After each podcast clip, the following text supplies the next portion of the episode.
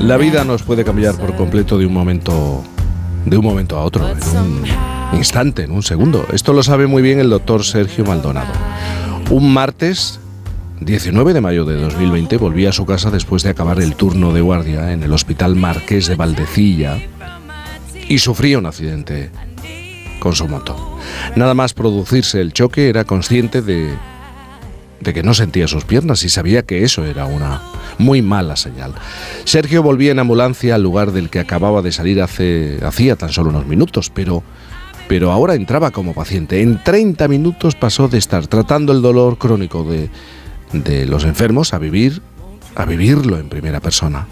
Él tiene que luchar por su vida y durante dos años vive un largo proceso de recuperación y de adaptación a su nueva realidad en una silla de ruedas. Un proceso en el que pasa por numerosas cirugías y muchas horas de rehabilitación, donde tiene que aprender a vivir de nuevo y a compartir su vida con, con un nuevo elemento compañero, el, dolor físico y mental. Después de todo eso, a Sergio le proponen jubilarse anticipadamente. ¿Y cuál, cuál es la respuesta? Pedir el alta voluntaria pese a tener eh, todavía cirugías pendientes y volver a su unidad de tratamiento del dolor de la que ya era responsable antes de ese accidente. Su historia nos ha impactado mucho, pero al hablar con él, uno se da cuenta que Sergio no ha perdido en ningún momento el sentido del humor, algo que utiliza como herramienta para llevar su día a día y también para tratar a sus pacientes. Por eso nos vamos a tomar este segundo café de la mañana en este domingo con el doctor Sergio Maldonado para charlar un rato, para sonreír también y aprender alguna que otra cosa. Doctor Maldonado, buenos días. Muy buenos días. Buenos días, doctor. Eh, antes hacía yo referencia al empleo, de, al uso del, humor en el día a día y también incluso en la relación con, los pacientes. Bueno, al final en la vida es realmente una herramienta eh, interesante, importante para ayudarnos a recuperar, a recuperarnos de ese dolor físico. Desde luego, en mi opinión por lo menos, así la utilizo como tal. Aunque yo siempre he sido una persona que tiende al humor, siempre he dicho ser el peor humorista de la historia, pero humorista al fin y al cabo. Eh, a veces la actitud con la que afrontamos las cosas se puede tintar de una forma muy distinta meramente añadiéndole una pizca de humor. Evidentemente, eh, lo difícil a veces puede llegar a ser encontrar el momento en el que utilizar ese humor, ¿no? Pero, pero una sonrisa nos cambia el estado mental y, a veces es necesaria para relajarnos, es necesaria para quitar tensión, puede ser necesaria para acercarnos eh, personalmente a quien estamos tratando o a quien nos trata y, el humor el humor es una abre puertas, eso está clarísimo. Eh, abre puertas, eh, Sergio, cuando llega un paciente, los nuevos pacientes a, a la consulta, abren la puerta y, y se encuentran con, con algún tipo de comentario por tu parte. Sí, sí, la verdad es que eh, en ocasiones ves pacientes que se quedan bastante sorprendidos al ver, pues eso, que es el médico el que está en silla de ruedas y tienes desde pacientes eh, muy ancianas que, como digo yo, han perdido ya la prudencia y sueltan lo que piensan, lo cual me parece estupendo y muy natural, y te dicen, pero este es el médico que me va a tratar. Entonces, según la persona, si ya tengo la oportunidad de conocerlo, suelo salir con alguna broma que rompa un poco el hielo y tengo de varios tipos, ¿no? Tengo las más suaves, eh, como la de decir que no se preocupe, las manos me funcionan bien, mm. o tengo a la inversa a veces ya las más ácidas, el humor negro, que a veces también es útil. Si voy a hacer una técnica en la espalda a un paciente y les digo, no se preocupe, a mí me lo hicieron y casi sale bien. Es un amplio espectro de respuestas. Eh, evidentemente hay que saber a quién tenemos delante para, para gastar una broma u otra, claro. Eh, Sergio, del día del accidente, lo que más recuerda es lo que más recuerdas es la espera, el tiempo de espera, cómo los segundos se fueron alargando, ¿no? Sí, sí, bueno, la verdad es que es un tiempo eh, es complicado porque eh, lo recuerdo, recuerdo perfectamente todas las fases del accidente, desde el impacto, el vuelo, la caída, el pensamiento que te pasa por, el, por la cabeza mientras estás en el aire, que son dos segundos infinitos. Pero da tiempo a pensar, Sergio. Pues yo creo que, como bien decía del entrevistado antes, el neurocientífico, nuestro cerebro va mucho más rápido que nosotros. Y sí, da tiempo a pensar cosas de lo más curiosas.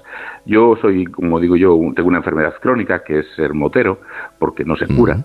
y, una cosa que siempre he visto pues son las competiciones de, de motociclismo y escuchando a los, a los motoristas decían para caer de forma segura, encoger los brazos hacia el cuerpo. Recuerdo pensar eso en el tiempo que pasó desde el golpe que me da el coche, salgo proyectado hacia unos, 15 o 20 metros de vuelo. Da tiempo a pensar incluso cómo voy a caer. Luego caes y ya es otra cruda realidad, ¿no? Pero, pero da tiempo a pensar, da tiempo a pensar, da tiempo a muchas cosas, más de las que parecen posibles. ¿Y te dio tiempo a pensar después del accidente y entrando en el hospital, te dio tiempo a percibir el, cariño de los compañeros? Uno está en eso cuando entra en una camilla. Es eso, y no solamente por mi propia vivencia que lo corrobora, sino los propios, a veces tienes amigos que por desgracia tienen que ir al hospital como pacientes y aunque vayas a, darles la mano, a saludarles, porque es un tema del que tú no vas a hacerte cargo, pero el meramente de recibir la mirada amable de un amigo, da igual las circunstancias de la vida, si son duras, eh, eso vale y tranquiliza, eh, anima, es, es, somos seres sociales y, y, el humanismo que tenemos al lado pesa mucho. ¿no? A mí, mm, yo siempre digo que salvarme la vida me la habrán salvado los médicos, todos los compañeros que se volcaron conmigo, pero que mereciera la pena seguir luchando fue mi mujer y eso era porque su cara estaba al lado mío todo el rato.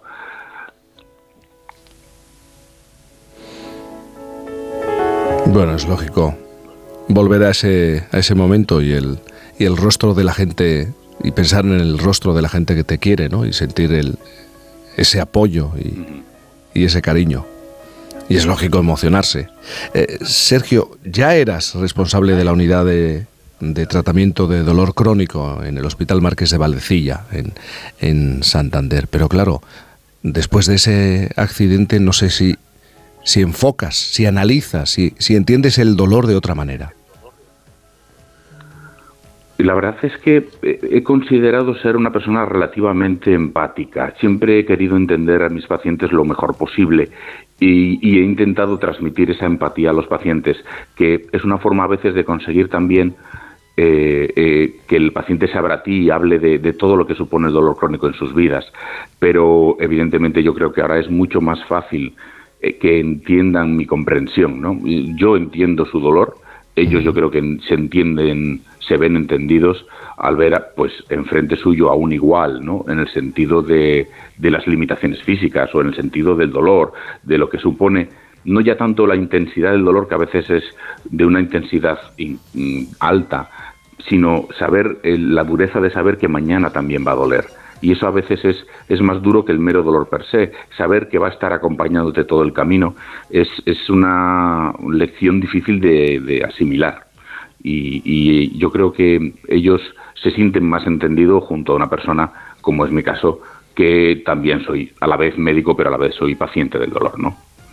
Eh, ¿El dolor molesta más que bloquea o viceversa? Pues eh, buena pregunta y difícil respuesta, porque eh, cuando hablamos del dolor crónico, mucha gente, sobre todo evidentemente aquellos que no lo padecen, piensan que el dolor crónico es el mismo dolor hoy que mañana. La ironía es que eh, un dolor eh, de alta intensidad, y yo siempre a mis pacientes les digo, si te das un martillazo en un dedo colgando un cuadro, duele una gran, eh, tiene una grandísima intensidad en el dolor. Lo que pasa es que sabemos que entre un rato se va a pasar y nuestro, nuestro procesado de la información del dolor es distinto. Tenemos un dolor físico, pero no tenemos un sufrimiento emocional, mientras que el dolor crónico siempre nos arrastra al sufrimiento emocional. El saber eh, que estoy limitado, que sé que hay ciertas cosas que si las hago me va a doler y que si no las hago limito mi vida personal. Y eso, eso socava más la, fuerza mental y la, y la paciencia de las personas que el hecho físico del dolor que evidentemente es el causante de toda esta situación. A tus pacientes les dices que el dolor es verdad, forma parte de, de la vida, pero no puede ser su vida entera. Sí, sí. Una de las una de las primeras lecciones que intentas transmitir a tus pacientes y es eh, que el dolor, por desgracia, el dolor crónico, por su propio nombre, es un dolor que persiste. Nosotros como médicos intentamos, en todos los casos que podemos, eh, eh, mejorarlo. Quitarlo es más difícil de lo que nos gustaría, porque está muy imbricado dentro de las redes de, de conexiones neuronales en el cerebro, y eliminar un dolor crónico cuesta más de lo que parece. Queremos poder convivir con él, es un enemigo que está con nosotros presente, ¿no? Y y lo, lo, que nos lo que nos tiene que evitar es que nos robe la otra parte de nuestra vida. A veces los pacientes se meten en, en casa y no salen porque saben que les duele. Irónicamente, lo único que consiguen es mirar el ombligo del dolor. Solamente se enfocan en su dolor. Si toda mi atención va a algo tan negativo como el dolor, no solamente me quita la calidad de vida, sino que me está robando el resto de cosas buenas que tenemos en la vida. Entonces hay que intentar abrir los ojos de ese paciente y que, aunque haya dolor, tener que conservar lo que podamos de todo nuestro, el resto de, cosas positivas de la vida. Pero si hablamos de dolor físico crónico, entiendo que eso no se puede eliminar. En todo caso, ¿se podrá aliviar o se podrá manejar? Eso es, ¿no? De hecho, la, la IAS, que es el, principal organismo que estudia el dolor crónico, define el dolor crónico como una sensación eh, desagradable eh, por una lesión física presencial o potencial. Eso quiere decir que podemos sufrir dolor sin tener daño. Yo creo que mm, esa lección nos la hacen los niños muy bien. Cuando tú llevas a un niño y le van a poner una vacuna, llora antes de que le pinchen. Eh, no le han pinchado y ya está llorando porque está anticipando el dolor. ¿no? Pues eso, llevado al día a día, es, es eh, lo que nos puede llevar a hacer un sufrimiento constante. Tener un dolor que no solamente cubre esos ratos de dolor, sino el miedo a saber que si hago ciertas cosas, si salgo a tomar un café con mis amigos, me va a doler. Estoy anticipando un dolor que puede que se presente, pero sobre todo me acaba de robar ese rato con mis amistades, ese rato de vida social que tanto necesitamos, ¿no? Volviendo a tu historia personal, eh, tras eh, el accidente y la recuperación, te hablan de la jubilación, porque yo entiendo que presuponen que ya no podrás hacer determinadas cosas, y tu respuesta es no. tú te empeñas y sigues adelante y quieres volver a trabajar porque todavía consideras que tienes mucho que aportar. ¿Por qué pensamos que una situación como la tuya tiene que limitar o alejarte de la carrera que desempeñas? Eh, bueno, para empezar yo creo que es, es lo más habitual. Yo cuando estando primero en, aquí en nuestro hospital, que ingresé en el Hospital Valdecilla y luego fui trasladado ya en la fase crónica al Hospital de Parapléjicos de Toledo, em, eh, pues era lo normal, yo era la excepción. Eh, la gente normalmente ante un evento de esta, de esta talla, pues piensa en dedicarse pues pues a vivir tranquilo y sin esfuerzos asociados a los que ya supone que lo suponen esta esta vida distinta, ¿no? Esta adaptación a la vida. Pero no sé si es por ser tozudo o por o por yo creo que un poco de todo tiene que haber, también de, vocación. El, el, no querer no querer perder esta parte de mi vida que para mí es muy importante porque porque soy médico vocacional y, me apasiona lo que hago pues ha hecho que no, no quisiera rendirme. Y sabiendo cuáles son las partes de mi oficio, entendía que yo como médico inicialmente formado como anestesiólogo, después ya especializado en el tratamiento del dolor, el, la parte de anestesiología la podría llegar a ejercer haciendo un esfuerzo, pero eh, he, declinado hacerla porque ante una situación de emergencia física quizás no tenga la agilidad y la rapidez de una respuesta rápida y no estoy dispuesto a exponer a los pacientes a este tipo de, riesgo potencial. Sin embargo, me encuentro perfectamente capaz de hacer mis tratamientos y mis eh, consultas y mis valoraciones de pacientes y mis cirugías programadas en, eh, de forma reglada eh, a pesar de la silla de ruedas, que simplemente es un limitante, uno de los limitantes, ¿no? Eh, lo analicé, pero lo tenía claro. Se puedo y, yo soy soy un poco tozudo y, seguí consideré seguir adelante como mi única opción. Sergio, llevamos desde el principio hablando, haciendo referencia a tu trabajo en la unidad de tratamiento del dolor crónico en el Hospital Marqués de Valdecilla, pero claro, muchos oyentes se estarán preguntando qué hace exactamente esta unidad y, cómo es el paciente, el paciente tipo que acude y es atendido. Mm. Bueno, pues primero, las, mm, dentro de las unidades del dolor, la unidad del dolor en la que yo tengo la suerte de trabajar, somos lo que llamaríamos una unidad de tratamiento de dolor intervencionista. Quiere decir que realizamos técnicas, sobre todo de tipo infiltrativo, en, algunas en algunos casos de tipo quirúrgico o de implantes de equipos, que ya sea a través de eh, infiltraciones a través de implantes, eh, etcétera, eh, o a, través de manejo de medicación directamente inyectada en el espacio, en los líquidos que baña el cerebro, buscamos un control de un dolor de unas características muy específicas. ¿no? Ese es el, digamos, el anima mater, el alma mater de, de, la unidad del dolor, que es el intervencionismo, ¿no? el llevar la medicación al sitio del problema para intentar bloquear la transmisión de dolor y cortar el círculo vicioso que es el dolor y la, y el sufrimiento. A partir de ahí, el tipo de pacientes que más vemos, pues por desgracia, o por, no sé si es por suerte o por desgracia, pero la sociedad nos ha llevado a esto. Tenemos una sociedad en la que cada vez vivimos más, y eso es muy bueno, pero nos falta el último dato y es vivir mejor. Eh, tenemos muchos pacientes con problemas de tipo degenerativo, muchos pacientes que, tienen un problema de, de, tipo artrósico, degenerativo, etcétera, porque se nos juntan una cosa muy buena con una cosa muy mala. Y es que vivimos mucho, nos cuidamos de una forma regular, las cosas como son, se nos olvida que el ejercicio es vital, se nos olvida cuidar nuestro cuerpo y entre tener gente anciana, tener un mayor porcentaje de pacientes con un sobrepeso que machaca nuestros huesos y, y Además, un tercer factor, y es que todos somos jóvenes, guapos, altos y sufrir es un imposible en esta sociedad del siglo XXI. Oigo a diario, ¿cómo es posible que exista dolor en el siglo XXI? ¿no? Pues me temo que el dolor existe, la enfermedad existe y negarlo es, yo creo que estar un poco engañado por, pues, pues, pues, por todas esas influencias externas de la vida perfecta, ya sean las redes sociales o ya sea la publicidad o ya sea este estilo de vida healthy, ¿no? Que es muy buena, pero que, que no, no es real, no es, no es real.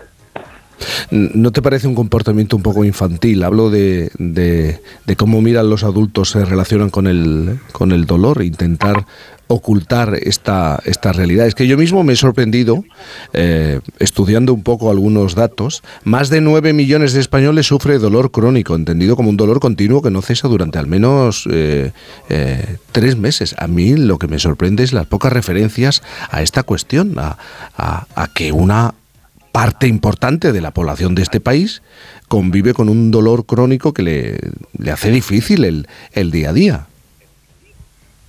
Pues pues sí, es una realidad bastante tapada, porque a diferencia de la de otro tipo de enfermedades o de, o de problemas físicos, el dolor lo sufre la persona que, que lo padece. Y, es muy difícil porque no es fácil de medir siquiera, porque cuando a un paciente le preguntas cuánto le duele algo, va a depender de todo su espectro personal, desde la vivencia a la causa que se lo provoca o a las limitaciones que esto le conlleva, va a valorar el misma, la misma intensidad de dolor físico la va, puede valorar con un componente emocional mucho más alto o mucho más bajo. Y, y, entonces es muy difícil de medir. Yo siempre digo al paciente, a veces ocurre en la propia consulta entre dos familiares de cualquier tipo, que uno, eh, el paciente se queja de dolor y la persona que está al lado a veces minimiza el dolor de esa, de esa persona y, yo siempre suelo, para intentar pacificar las cosas, que no es fácil, les digo, mire, es que existen dos dolores, el insoportable y el ajeno. No existen otro tipo de dolor, solamente hay dos dolores, el que uno tiene que aguantar y el del resto que lo llevamos mejor. No sé si me explico.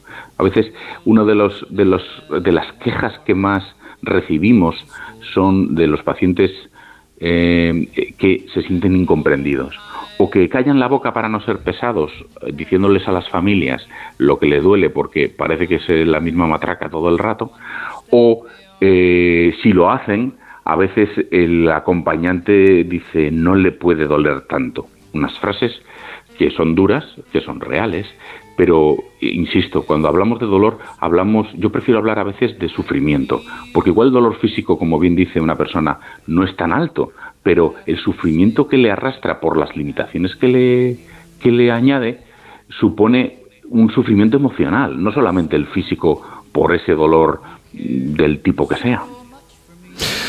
Doctor Sergio Maldonado, eh, con una visión eh, especial de esta realidad, porque él es paciente y médico de, del dolor crónico. Muchísimas gracias por acompañarnos en esta mañana, por este segundo café en este domingo de, de puente, que está dentro de un larguísimo puente. Gracias de verdad. Un abrazo muy grande. Muchísimas gracias a vosotros. Un abrazo.